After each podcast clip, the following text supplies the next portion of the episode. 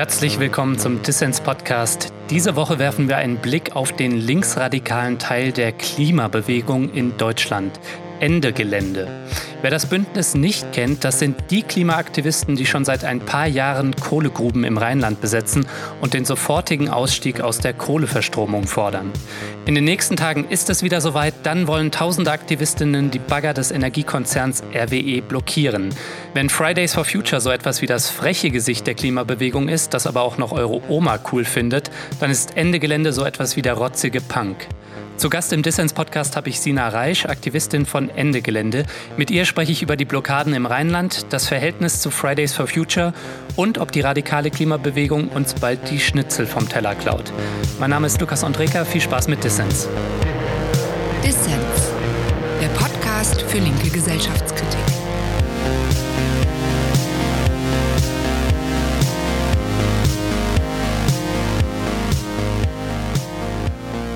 Sina, schön, dass du beim Dissens-Podcast dabei bist. Ja, danke für die Einladung. Sina, hast du dir eigentlich schon die Fingerkuppen mit Sekundenkleber zugeschmiert, sag mal?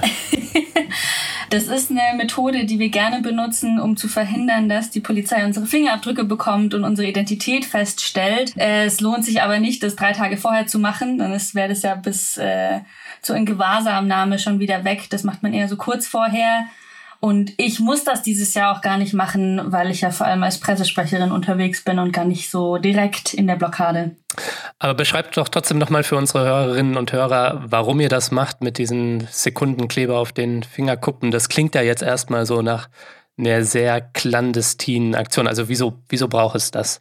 Wir machen ja Aktionen des zivilen Ungehorsams. Das heißt, wir sind auch in juristischen Graubereichen und sind auch bereit, juristische Grenzen manchmal zu übertreten. Und das kann längerfristige Folgen haben, vor denen wir uns gerne schützen möchten. Das ist dann ein Grundkonflikt beim zivilen Ungehorsam, wenn man ja eigentlich sagen würde, wir stehen dazu, was wir tun und mhm. klassischerweise gehört zum zivilen Ungehorsam schon auch dazu, dass du die juristischen Konsequenzen dann trägst. Mhm. Aber wir haben es mit einer bisschen anderen juristischen Situation zu tun. Nämlich? Dadurch, dass wir auf RWE-Gelände sind, verschickt RWE gerne Unterlassenserklärungen an alle Menschen, deren Namen sie rausfinden. Mhm. Ja, und die Unterlassenserklärung, das kannst du ein bisschen rauszögern, bis du die unterschreibst, aber über kurz oder lang kommst du eigentlich nicht drum rum. Wenn nicht, dann gibt es eine Unterlassensklage. Das ist alles sehr, sehr, sehr teuer, weil es zivilrechtlich ist und nicht strafrechtlich gegen den Staat, sondern zivilrechtlich gegen ein Unternehmen. Mhm. Und das sind einfach Summen, die wir mit Antirepressionsstrukturen kaum noch tragen könnten. Mhm. Außerdem wären wir dann nach Unterzeichnung einer Unterlassenserklärung verpflichtet, nie wieder RWE-Gelände zu betreten oder wenn, dann wird es eben sehr teuer werden und das würde ja unseren kompletten Protest auch lahmlegen. Und deswegen der Sekundenkleber auf den Fingerkuppen dass die Identität nicht festgestellt wird. Genau, deswegen der Sekundenkleber, Schminke im Gesicht. Wir nehmen alle unsere Personalausweise nicht mit oder die meisten Leute nehmen keine Personalausweise mit, um da einfach mit Identitätsverweigerung unseren zivilen Ungehorsam zu begehen. Mhm. Dass es teuer werden kann, das zeigt sich ja jetzt gerade. Einer eurer Aktivisten wird von RWE zu einer Strafzahlung oder über eine Anwaltskanzlei von 50.000 Euro aufgefordert. Ja. Was ist da los? Also es klingt echt krass, 50.000 Euro. Das, da geht es, glaube ich, auch um so eine Unterlassungserklärung, ja. ne? Der Fall ist auch besonders absurd und besonders gefährlich, weil diese 50.000 Euro ihm nicht verhängt wurden, weil er selber auf RWE-Gelände gewesen wäre. Also darum geht es an der Unterlassenserklärung. Er hat sich verpflichtet, nicht mehr RWE-Gelände zu betreten. Hm. Das hat er auch seitdem nicht gemacht. Er war weiterhin in der Öffentlichkeitsarbeit. Jetzt behauptet RWE, er hätte dadurch mittelbar gegen seine Unterlassenserklärung verstoßen, weil er ja andere dazu angestiftet hätte, auf Privatgelände zu gehen. Hm. Und da bewegen wir uns wirklich in gefährliche Gefilde, weil ein Privatunternehmen versucht, dir vorzuschreiben, was du sagen darfst und was nicht, was du twittern darfst und was nicht. Sina, lass uns mal über die anstehenden Blockaden sprechen, die anstehenden Massenblockaden des Kohlebaus im Rheinland. Erzähl mal, wie wird das ablaufen und wieso genau macht ihr das? Wir machen das seit 2015, dass wir jedes Jahr mit tausenden Menschen aus ganz Europa diese Massenblockaden des zivilen Ungehorsams machen, um die Kohleverstromung lahmzulegen und uns dieser Ungerechtigkeit mit unseren eigenen Körpern in den Weg zu setzen. Die Klimakrise produziert Ungerechtigkeit auf der ganzen Welt. Und eine der größten CO2-Quellen, wenn nicht sogar die größte CO2-Quelle Europas, ist das rheinische Braunkohlerevier. Deshalb gehen wir dahin und blockieren dort. Erklär mal, wie läuft das dann? Also nicht jeder, der jetzt irgendwie von dort kommt, weiß, wie vielleicht so die Situation vor Ort aussieht. Also jetzt diese Kohlegruben zum Beispiel. Also könnt ihr da relativ ungehindert dann äh, reinfließen und ähm, was macht ihr dann? Also kettet ihr euch irgendwie an die Kohlebagger oder an irgendwelche Gleise? Also erklär das mal. Grundsätzlich gibt es zwei unterschiedliche Blockadeziele, entweder Grube oder Gleise. Hm. Und das ist ja jeweils ein sehr weites Feld. Das macht es uns dann auch möglich, da reinzukommen. Weil da steht dann zwar vielleicht irgendwo eine Polizeikette, aber wir fächern dann auf, gehen ganz stark in die Breite und zwingen dadurch die Polizistinnen und Polizisten auseinanderzulaufen, sodass sich Lücken in dieser Kette bilden. Natürlich gibt's dann schon Polizeigewalt, Pfefferspray und Schlagstöcke, aber oft haben 10 oder 20 Prozent Kontakt mit der Polizei und der Rest hm. ging ungehindert durch. Macht ihr eigentlich auch irgendwie Sachen kaputt oder ist das nicht euer Ziel? Wir haben einen Aktionskonsens, in dem steht, dass wir ruhig und besonnen vorgehen, dass wir keine Menschen verletzen. Die Sicherheit aller beteiligten Personen hat für uns oberste Priorität. Und alle beteiligten Personen, das heißt auch äh, MitarbeiterInnen von RWE oder PolizistInnen. Also wir wollen, dass keine Menschen äh, zu Schaden kommen. Und es ist auch jetzt nicht unser Ziel, Infrastruktur zu zerstören. Also wir machen keine Sabotage. Und wo kommen denn die Leute eigentlich überall her? Und sind das alles so junge, hippe, urbane Linke wie du oder sind das auch irgendwie normallos? Ja? äh, so urban und hip bin ich gar nicht. Aber ja, das war hm, für mich hm. äh, eine Stärke von Ende Gelände, dass ich auch aus der niederbayerischen Pampa heraus mich daran beteiligen konnte, weil das Bündnis auch sehr, sehr dezentral organisiert ist. Und hier haben wir halt auch 60-Jährige in der Gruppe und Vollzeit-lohnarbeitende hm. Menschen. Und so wie ich es verstanden habe, seid ihr ja auch verquickt oder macht diese Proteste im Rheinland gemeinsam mit ja, Communities vor Ort. Also mhm. alle Dörfer bleiben ist irgendwie so ein Hashtag. Das sind so die Frontline-Communities, könnte ja. man sagen, die von den Baggern am ehesten betroffen sind. Vielleicht kannst du das mal erklären, wie ihr da mit denen zusammen auch den Protest plant und, ähm, und umsetzt. Ja, alle Dörfer bleiben ist eine ähm, Organisierung von den verschiedenen bedrohten Dörfern, jetzt nicht nur im Rheinland, sondern deutschlandweit. Und die sind, ja, wenn man so will, Kampagnenschwerpunkt jetzt auch von, von Ende Gelände weil das die soziale Ebene nochmal sehr stark betont. Mhm. Beim Kohleausstieg erlebe ich oft, dass Leute über soziale Gerechtigkeit sprechen und damit Strukturwandel meinen. Und was machen wir denn jetzt mit den 20.000 Menschen, die in der Kohle noch arbeiten? Die ähm, kann man nicht einfach auf die Straße setzen. Und darüber muss man sich auf jeden Fall Gedanken machen. Diese Realitäten sind auch wichtig. Und ich möchte nicht da mhm. die einen gegen die anderen so aufrechnen. Aber soziale Gerechtigkeit heißt ja auch an die Menschen zu denken, die ihr komplettes Dorf, ihr Haus verlieren wegen dem Kohleabbau. Und das sind schon 100.000 gewesen in Deutschland. Also mhm. das ist auch Teil dieser so sozialen Gerechtigkeit. Und die Menschen, die möglicherweise aufgrund der Klimakrise irgendwo in der Welt absaufen. Ne? Also Ganz genau. Vielleicht gibt es auch kein Recht auf einen gut bezahlten Klimakrisenjob wie im Bergbau. wir haben den Slogan ja nochmal erweitert. Alle Dörfer bleiben weltweit, um diese globale Analyse der Klimagerechtigkeit mit reinzubringen. Klimagerechtigkeit beruft sich ja auf den Grundgedanken der Umweltgerechtigkeit, also Environmental Justice, ist ein Begriff aus der schwarzen Umweltbewegung in den USA, weil dort auch in den 60er, 70er Jahren eine große Umweltbewegung entstanden ist, die aber nicht nur, aber auch weiß-bürgerlich war. Und dann hat man schnell gemerkt, Moment mal, wenn ein dreckiges Industrieprojekt in einem gut bürgerlichen weißen Vorort gebaut werden soll, dann machen die dagegen Protest und dann ist es auch erfolgreich. Aber hm. das heißt nicht, dass diese dreckige Industrie verhindert ist, sondern das heißt nur, dass sie umzieht. Und wohin? Hm zu People of Color, in schwarze, ärmere Communities, in Reservoire von Natives. Also die Leute, die eh schon am meisten diskriminiert, unterdrückt sind, die wenigsten Handlungsmöglichkeiten haben innerhalb der Gesellschaft. Hm. das sind auch die, die am meisten unter Umweltzerstörung leiden. Das haben sie Umweltrassismus genannt und als Gegenbegriff die Umweltgerechtigkeit gefordert, dass man nicht Umweltzerstörung von gesellschaftlichen Ebenen trennen kann. Mhm. Ja, alles, was passiert, ist auch, hat auch immer die gesellschaftliche Ebene. Es passiert ja auch alles immer in der Gesellschaft. Mhm. Und Klimagerechtigkeit wendet das Ganze jetzt aufs Globale, auf die Klimakrise an. Wer hat den Klimawandel vor allem verursacht? Das sind wir, reichere Industrieländer im globalen Norden. Wer leidet zuerst und stärker darunter? Wer kann sich weniger wehren? Das sind die Menschen im globalen Süden.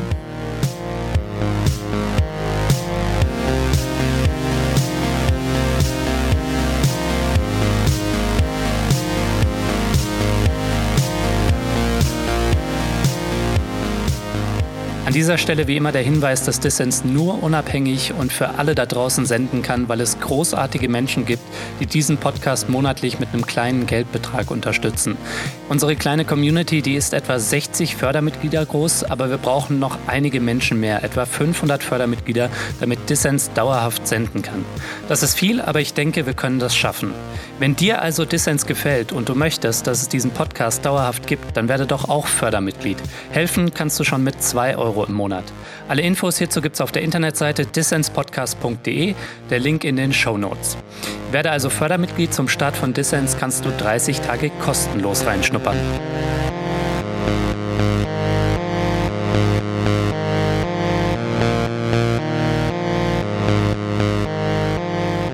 Ihr hört den Dissens-Podcast. Zu Gast ist Sina Reisch, Klimaaktivistin vom Bündnis Ende Gelände. Die Klimakrise und Klimagerechtigkeit sind ja jetzt, das haben wir an den Europawahlen zum Beispiel gemerkt, ganz schön in den Fokus gerückt, was natürlich gut ist. Wer vor allem dafür gesorgt hat, ist Fridays for Future, die Jugendbewegung. Figuren wie Greta Thunberg und hier in Deutschland vielleicht Luisa Neubauer. Mhm. Seid ihr bei Ende Gelände, also das linksradikale Gesicht der Klimabewegung, eigentlich ein bisschen neidisch auf diese jungen Menschen, weil ihr weniger Aufmerksamkeit bekommt? nee, also neidisch auf keinen Fall. Wir freuen uns total, dass es jetzt Thema Nummer eins ist. Ende Gelände hat 2015 angefangen da haben noch alle über Geflüchtete geredet und es ist ja ein Stück weit auch unser Verdienst, dass das Thema jetzt ganz oben steht. Von daher haben wir dann einen sehr solidarischen Umgang miteinander und, und freuen uns eigentlich, dass es jetzt auch eine Ökomassenbewegung gibt. Hm. Gleichzeitig so das Einzige, was, was mich manchmal ärgert, gerade bei den Fridays, ist, das mangelnde Bewusstsein über die Geschichte der Bewegung. Ne? Mhm. Also wenn ich dann so Sätze lese wie Niemand vor uns hat es geschafft, Klima zu thematisieren und wir sind jetzt die allerersten und sowas wie uns hat es vorher noch nie gegeben, dann ähm, ärgere ich mich ein bisschen und denke, Mann, ey, denk doch mal an die Leute, die 2012 den Hambacher Forst besetzt haben, die in jahrelanger harter Arbeit das Thema erstmal auf die Agenda gebracht haben. Mhm. Und was da für Vorarbeit geleistet wurde, die jetzt erst Fridays möglich gemacht hat, da ärgere ich manchmal über das mangelnde Bewusstsein. Aber gut, das sind auch sehr junge Menschen, die neu in die Bewegung reinkommen. Und da haben sie einfach das Privileg, noch ein paar Erfahrungen dazu sammeln zu dürfen. Mhm. Findet da eigentlich ein Austausch statt zwischen euch? Also meines Wissens nach sind ja Fridays for Future Aktivisten jetzt auch bei euren Aktionen beteiligt. Ja, es findet ein sehr intensiver Austausch statt. Hm. Das ist uns auch total wichtig, gemeinsam auch voneinander zu lernen. Also Fridays for Future macht auch viele Dinge. Auf die Idee wären wir nicht mal gekommen, sich über Messaging-Gruppen so stark zu organisieren zum Beispiel. Mhm. Auch die kommenden Protesttage zeigen, wie gut wir dann auch zusammenarbeiten können. Dieser Termin für den europäischen Großstreik in Aachen wurde ja deshalb festgelegt, weil da auch Ende Gelände stattfindet. Und wir sagen, ja, wir sind unterschiedlich. Ende Gelände ist auf jeden Fall noch mal eine Ecke radikaler in den Forderungen und auch im Auftreten, noch in den Methoden. Aber in erster Linie ziehen wir halt an hm. einem Strang. Ich wollte gerade fragen, also es ist jetzt nicht so, dass ihr handsamer werdet oder Fridays for Future möglicherweise radikaler, sondern eher so ein bisschen Arbeitsteilung in der Klimabewegung, habe ich das Gefühl. Ja, Genau, also die Klimabewegung ist rasant gewachsen im letzten Jahr und da findet einfach eine Ausdifferenzierung statt. Hm. dadurch, dass jetzt Fridays for Future ruft System Change und Climate Change, den Slogan kennen mittlerweile alle. Das war vor zwei, drei Jahren auch noch ganz anders.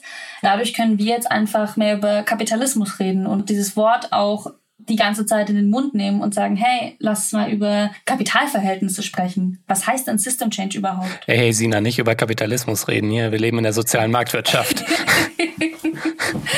ja, ja. Gleichzeitig gibt es Bemühungen, die Klimabewegung zu spalten. Äh, du hast das vorhin schon erwähnt. Ähm, in Aachen soll ja parallel eine Großdemo von Fridays for Future stattfinden. Und die Polizei Aachen, die hat im Vorfeld peinlicherweise, muss man sagen, die Fridays for Future Demo-TeilnehmerInnen, die möglichen gewarnt davor, sich Zitat gewaltbereiten Gruppierungen, illegalen Aktionen und dann auch explizit Zitat Ende Gelände anzuschließen bei ihren Protesten im Rheinland in den Kohlegruben. Völlig irre, also so ein Quatsch. Letztendlich haben diese ganzen Repressionsversuche und Spaltungsversuche ja nur dazu geführt, dass wir uns noch stärker miteinander solidarisiert haben. Und das war die perfekte Mobilisierung. Die Polizei Aachen hat sich selber damit keinen Gefallen getan. Die ganzen Fehler, die da drin waren, sind ja auch so bezeichnend. Es gibt kein Gerichtsurteil gegen Ende Gelände Aktivistinnen und Aktivisten. In allen Gerichtsverfahren gab es Freisprüche oder Einstellungen.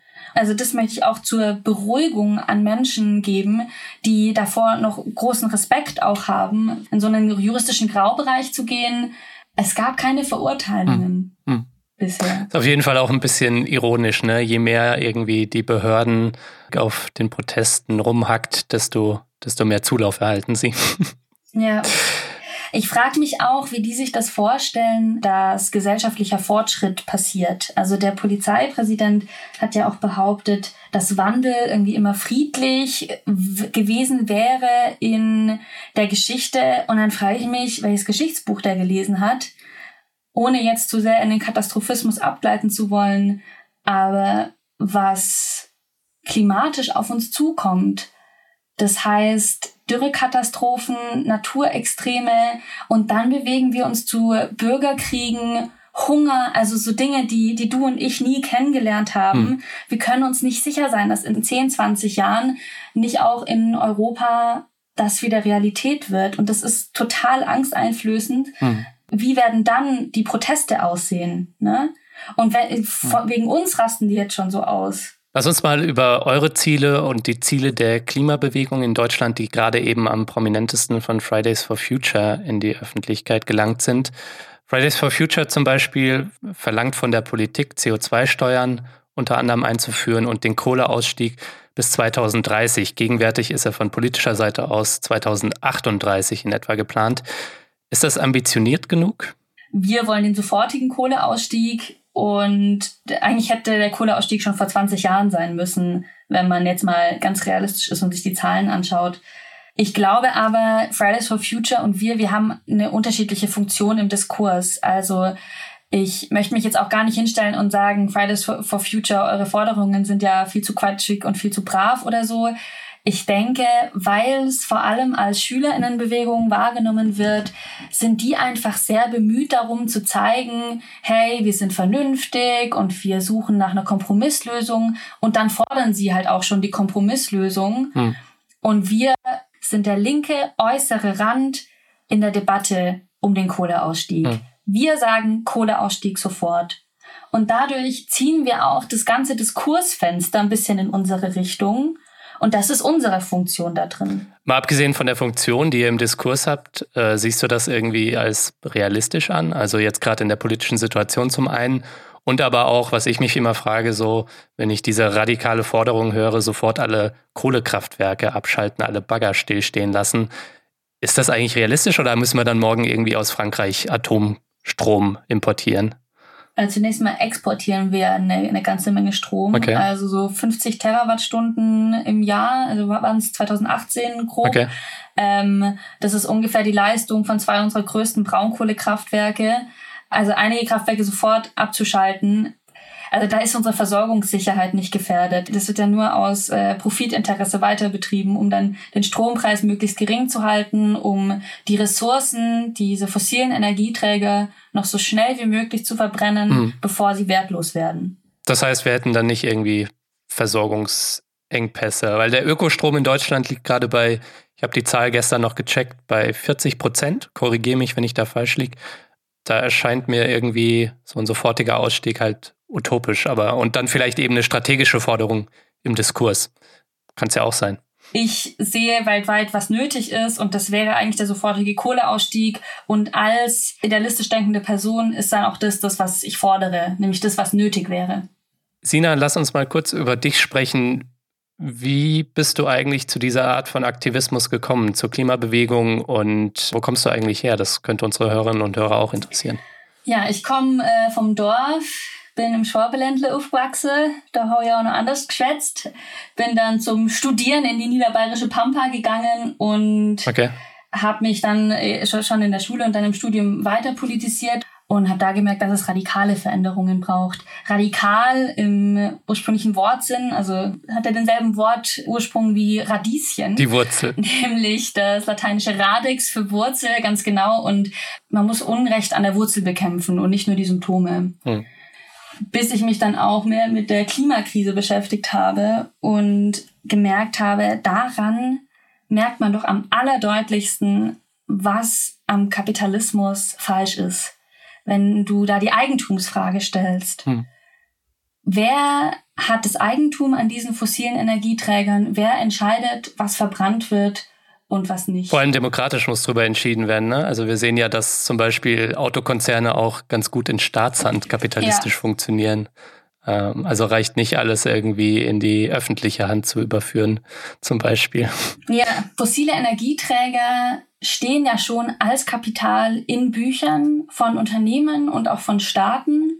Und da steht dann, wir haben so viele Tonnen Kohle, Öl, Erdgas und das ist alles so und so viel wert, so und so viel Geld wert. Aber diese Inwertsetzung, also das Umsetzen von fossilen Energieträgern zu Geld passiert ja nur durchs Verbrennen. Mhm. Das heißt, global alle fossilen Energieträger, alle, alle Vorkommen, die bekannt sind, da wird schon davon ausgegangen, dass sie halt verbrannt werden. Wenn man alle fossilen Energieträger der Welt verbrennen würde, wäre das ungefähr ein CO2-Ausstoß von 4000 Gigatonnen. Mhm. Aber um unter der 1,5 Grad Grenze zu bleiben, könnten wir, haben wir nur noch ein Budget von so circa 360 Gigatonnen. Mhm. Und da zeigt sich dieser Widerspruch im Kapitalverhältnis. Wer darf entscheiden, was mit den fossilen Energieträgern passiert? Das sind die Staaten und Unternehmen, die im kapitalistischen System nach Wachstum und nach Profit orientiert sind. Und das sind nicht die Menschen. Das ist, das ist total undemokratisch. Kapitalismus ist die, die undemokratischste ja. Wirtschaftsform, die du dir vorstellen kannst. Ziviler Ungehorsam oder gesellschaftliche Streiks sind gerade hoch im Kurs. Ähm, siehe das Schulschwänzen oder bei euch eben die Aktionen. Ist es eigentlich immer und überall legitim für seine Überzeugung, das Gesetz zu brechen? Oder von welchem Standpunkt aus seht ihr das jetzt bei euch gerechtfertigt? Ähm, ich würde erstmal sagen, ja, es ist immer und überall legitim für eigene Überzeugungen auch das Gesetz zu brechen. Äh, wenn man merkt, dieses Gesetz schützt Ausbeutung, schützt ein global ungerechtes System, dann hat man sogar die Pflicht dazu, dieses Gesetz zu brechen, würde ich fast behaupten. Und gleichzeitig stellt sich auch immer die Frage der Verhältnismäßigkeit, ja. ist ja klar. Also das heißt aber, wenn jetzt irgendwie die Identitären irgendwo, die haben sich ja das so ein bisschen auch abgeschaut, das Konzept zivilen Ungehorsams, das trifft jetzt nicht deine qualifizierte Einschätzung von, da wird irgendwo gegen Unrecht protestiert, sondern da werden eher Privilegien äh, für Privilegien protestiert. Ganz genau. Die wehren sich ja nicht gegen ein ungerechtes System, sondern die wollen noch, noch autoritäreres System, noch mehr Unterdrückung und noch mehr Ausbeutung. Deshalb fällt es für mich nicht unter diese hm. Definition. Das Interessante ist, wenn du Autoritarismus erwähnst, aus der Mitte der Gesellschaft wird ja jetzt gerade wieder so ein Diskurs befeuert, ne, dass da diese Ökolinken die Ökodiktatur anstreben, dass ihr alle Öko-Stalinisten seid. Das trifft nicht nur euch, sondern sogar gesellschaftliche Kräfte der Mitte wie ähm, die Grünen. Ja, wollt ihr jetzt eigentlich allen Leuten das Schnitzel verbieten, wie das Christian Lindner befürchtet? Oder was ist dran an diesem Vorwurf, dass die Ökolinke illiberal ist? Ähm, ja, ist ja, ist ja Quatsch. Also wir wollen ein gutes Leben für alle. Und wir wollen globale Gerechtigkeit. Das heißt schon auch, dass wir in unserer Lebensweise was verändern müssen. Mhm. Fliegen ist da ein gutes Beispiel. Also nur 10 bis 20 Prozent der Menschheit saß schon jemals in einem Flugzeug.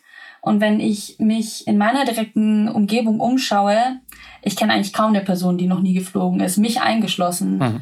Und mit äh, Fliegen verbrennt man Ressourcen in einem Ausmaß, dass es nicht funktioniert mit dem, was der Planet uns gibt. Und damit leben wir eben auf Kosten von anderen Menschen, die nicht fliegen, auf Kosten der Zukunft. Hm. Das muss aufhören. Also wir müssen ein ressourcengerechtes Leben irgendwie gestalten. Und natürlich gehen dann bei Leuten die, die Alarmglocken los und die denken sich, oh Gott, äh, jetzt darf ich nicht mehr fliegen und ich darf jetzt nicht mehr Fleisch essen oder was. Und das ist aber ja nicht Freiheit befürwortend und ich will auch äh, ja, handlungsfähig und frei sein. Den inneren Konflikt trage ich natürlich auch mit mir rum, aber wir müssen es halt anders gestalten. Mhm. Also nicht mehr so viel fliegen zu können, heißt ja nicht, dass du nie mehr Urlaub machen darfst, sondern der Urlaub wird eben einfach anders aussehen. Mhm. Wir müssen ein ressourcengerechteres Leben schaffen, sonst ist das Sonst ist das halt nämlich die autoritäre Lebensweise, weil man auf Kosten anderer lebt, andere dadurch unterdrückt und Leben für Menschen in der Zukunft und auch jetzt schon in der Klimakrise unerträglich macht. Ja, und es adressiert die Tatsache, dass unser Freiheitsverständnis in den westlichen Gesellschaften sehr so ein individualistisches und ich scheiß auf alles ist. Ja. Ähm, was aber nur für einen sehr privilegierten und kleinen Teil im globalen Norden genau. gilt ähm, und die Freiheiten anderer Menschen anderswo einschränkt. Und das zeigt sich dann ja zum Beispiel an den Projektionen und an den Klimaflüchtlingen, die es heute schon schon gibt. Ja, was auch wieder mit dem Kapitalismus zu tun hat natürlich. Das ist eine grundsätzliche Haltung, die wir uns irgendwie angenommen haben, die sich auch in der Linken so ein bisschen durchgesetzt hat. Und ich glaube, da müssen wir hm. uns weiterentwickeln. Welche Rolle siehst du da eigentlich für Verzicht oder Verbote. Ich meine, das ist jetzt wieder das Scare-Word, die Verbotspartei zum Beispiel, die Grünen, ähm, das ist wieder in aller Munde. Aber brauchen wir das und ist das vielleicht auch, entspricht das vielleicht auch dem qualifizierteren Freiheitsverständnis, dass wir als Gesellschaft uns Regeln setzen, zum Beispiel was das Fliegen angeht? Könnt ihr ja zum Beispiel über ein Flugkontingent nachdenken, was jeder Mensch hat. Mhm. Also braucht es diese in Anführungszeichen Verbote oder Regeln, damit wir uns als Individuen ressourcengerecht, wie du es gesagt hast, verhalten? Ich denke schon, dass es da Spielregeln braucht. Hm. Nur auf freiwillige Handlungsänderungen zu setzen, führt halt zu nichts. Also damit erreichst du dann vielleicht, keine Ahnung, zehn Prozent der Gesellschaft oder so, die sagen, aus Überzeugung fliege ich jetzt nicht mehr. Hm. Aber das führt ja zu nichts. Auch diese, diese so eine individualisierte Konsumkritik, das behebt nicht das Problem. Hm ich glaube schon, dass wir da ja strukturelle Regelungen auch schaffen müssen. Wir brauchen keine Inlandsflüge in Deutschland. Ja, so, solche Sachen oder, oder Tempolimits. Also das sind alles schon mal Schritte in die richtige Richtung, wobei das wiederum nicht die Eigentumsfrage im Kapitalismus löst. Hm. Also das sind, das sind Schritte, ähm, aber wir dürfen nicht denken, dass es damit dann getan wäre wir brauchen schon einen Systemwandel und nicht nur einzelne kleine ähm, Regelungen. Brauchst du den Systemwandel eigentlich vielleicht auch irgend sowas wie einen Green New Deal, eine grüne Industrie- oder Investitionspolitik, also eine Art von, zumindest für den Anfang, grüner Kapitalismus, dass ja die, die Marktlogiken oder die Systemlogiken irgendwie zu nutzen, um vielleicht hinzukommen zu einer sozial-ökologischen Transformation? Ja, wir brauchen auf jeden Fall Investitionen hm. in grünere Technologien, in erneuerbare Technologien. Wir wollen ja nicht alle zurück und im Wald leben. Deshalb brauchen wir schon die Technologien. Wir müssen halt immer gucken, wo ist es sinnvoll. Innerhalb dieses Systems grüne Investitionen zu pushen ist ein bisschen tricky, weil es oft dann auch wieder das Gegenteil bewirkt, weil es oft wieder mehr Naturschäden verursacht. Aber grundsätzlich brauchen wir natürlich mehr grüne Technologien und das muss sich weiterentwickeln. Mhm. Auch hier sind wir bisher in die falsche Richtung gegangen. Also als das Erneuerbare Energiengesetz das letzte Mal nivelliert wurde, wurde die Förderung von erneuerbaren Energien zusammengestrichen. Auch da sind dann 20.000 Arbeitsplätze verloren gegangen in Deutschland. Ähm, nur noch mal zur Erinnerung, also auch 20.000 arbeiten aktuell in der Kohle. Nur die sind super gewerkschaftlich organisiert. Deshalb gab es dann einen gesellschaftlichen Aufschrei oder deshalb ist es Leuten auch bewusst, dass die Arbeitsplätze da eine Rolle spielen. Während die Förderung bei den erneuerbaren Energien gestrichen wurde, gab es kein Pieps. Das hat kaum jemand mitbekommen, dass da Menschen ihren Job verloren haben. Und so äh, kommen wir nicht weiter in unserem Kampf für Klimagerechtigkeit. Lass uns noch mal einen Blick werfen auf die politische und strategische Lage der Klimabewegung. Siehst du da eigentlich gerade wirklich eine, eine, eine, Chance, dass auch eure Kohleproteste noch mal was bewirken und dass wir, dass die Kohlekommission oder die Bundesregierung von ihrem Ziel 2038 die Kohle abzuschaffen oder ausgestiegen zu sein, dass sie davon noch abrückt? Oder wird das vielleicht auch nur unter einem grünen Kanzler was, also wenn die Kroko demnächst platzt und wir Neuwahlen haben? Also, wenn äh, dein großer Traum ist, einen grünen Kanzler zu haben, dann würde ich dir empfehlen, mal größer zu träumen. Also, ähm, als Person, die in Baden-Württemberg aufgewachsen ist, äh, bin ich ja etwas desillusioniert, was Grüne in der Regierung angeht. Ich denke, ähm, strategisch sind wir an einem ganz spannenden Punkt. Wir haben schon geschafft, die Klimafrage auf Priorität Nummer eins zu setzen. Wir haben es auch geschafft, dass der Versuch der Kohlekommission allen zu sagen, hey, wir haben jetzt einen Kompromiss ausgearbeitet, macht euch keine Sorgen mehr, dass wir das delegitimiert haben, dass wir sehr deutlich gesagt haben, nein, dieser Kohlekompromiss ist Kokolores und das reicht bei weitem nicht. Jetzt haben wir eine Massenbewegung und ich denke, der nächste Schritt ist, dass diese Massenbewegung auch radikal wird und antikapitalistisch wird, weil nur so lässt sich die Klimakrise wirklich eindämmen. Ja, ich bin gespannt, wo es wo es jetzt hingeht. Hm. Ich bin auf jeden Fall hoffnungsvoll. Ich sage, 2025 endet der Kapitalismus. ich wette mit dir. das ist ein, äh, ein großes Ziel. Ich bin auch gespannt, wo es hingeht. Ähm, 2025 Kapitalismusende weiß ich nicht, aber Kohleende vielleicht. Das könnte ich mir sogar vorstellen, dass eure Proteste und die Proteste von Fridays for Future dazu führen, dass Deutschland früher aus der Kohle aussteigt. Damit die Kohle endet, muss zuerst der Kapitalismus enden auch global gedacht. Ne? Und gerade in der Linken müssen wir das auch mal wieder für realistisch halten, dass es das Ende des Kapitalismus geben kann und dass es halt, dass es vielleicht auch kurz bevorsteht. Also ich, ich hab's satt, dass das nur Gerede ist, äh, dass es nur ein, Joke ist abends in der Bar, dass der Kapitalismus vielleicht mal endet, sondern das ist wirklich unser Ziel und das müssen wir jetzt umsetzen und zwar bald. Mit dem aktuellen sekündlichen CO2-Ausstoß global haben wir noch acht Jahre und sieben Monate Zeit, bis wir über die 1,5 Grad Grenze gehen und über der 1,5 Grad Grenze ist Schicht im Schacht. Mhm. Ja, da gibt's dann Automatismen, sodass sich das Klima immer weiter erhitzt und wir können uns gar nicht vorstellen, was für einen ökologischen Breakdown das bedeutet. Mhm. Deshalb müssen wir jetzt das wieder anfangen, für realistisch zu halten, dass wir diesen System Change im Wirtschaftssystem auch wirklich hinkriegen. Ich halte das für realistisch, ich halte aber auch den Kapitalismus für erfinderisch und ich könnte mir einen Kapitalismus eben, Stichwort grüner Kapitalismus, äh, vorstellen, der es eben schafft, unter gegenwärtigen Eigentumsverhältnissen sich neu zu erfinden und möglicherweise dann das ganze CO2 irgendwo in der Erde zu versenken. Darüber wird ja schon nachgedacht. Ne? Mhm. Natürlich auch wieder mit möglicherweise katastrophalen Folgen ja? ja. Und, ähm, und mit erneuerbaren Energien äh, zu arbeiten. Aber das führt weit. Was ich dich noch fragen wollte, ist, wenn wir jetzt mal vom unmittelbaren Ziel, nämlich das ist ja euer unmittelbares Ziel, den Kohleausstieg entweder vorgestern, heute oder morgen zu initiieren, beziehungsweise ihn eben vorzuziehen. Wenn das jetzt erfolgreich sein sollte, wo geht es dann eigentlich hin mit der radikalen linken Klimabewegung, also mit Ende Gelände, mit euch? Müsst ihr dann demnächst in der Münchner Innenstadt, da wo du wohnst, gegenwärtig den Leuten das Schnitzel vom Teller reißen oder die SUVs blockieren? Oder also was sind möglicherweise die, die nächsten Schritte? Na, das machen wir ja schon in der Münchner Innenstadt, die SUVs blockieren. Wir haben ja hier den äh, Ableger Ende Geländewagen, mit dem wir Stadtblockaden machen und uns dem und eine Mobilitätswende fordern. Also auch wenn in Deutschland der Kohleausstieg beschlossen ist, wird in anderen Sektoren noch nicht weniger CO2 ausgestoßen. Mhm. Wenn in der Innenstadt alles drauf ausgelegt ist, dass es immer breitere Straßen gibt und immer mehr Parkplätze, statt Platz für öffentliches Leben zu haben, für Wohnraum, Grünflächen, Spielplätze, ist halt auch, der, dann steht dahinter auch ähm, ein kapitalistisches Interesse von Automobilkonzernen. Mhm solange der Kapitalismus nicht äh, abgeschafft ist, werden wir, glaube ich, noch genug Gründe finden, auch ähm, zivilungehorsamen Protest zu leisten. Sina Reisch, vielen Dank fürs Gespräch. Danke dir.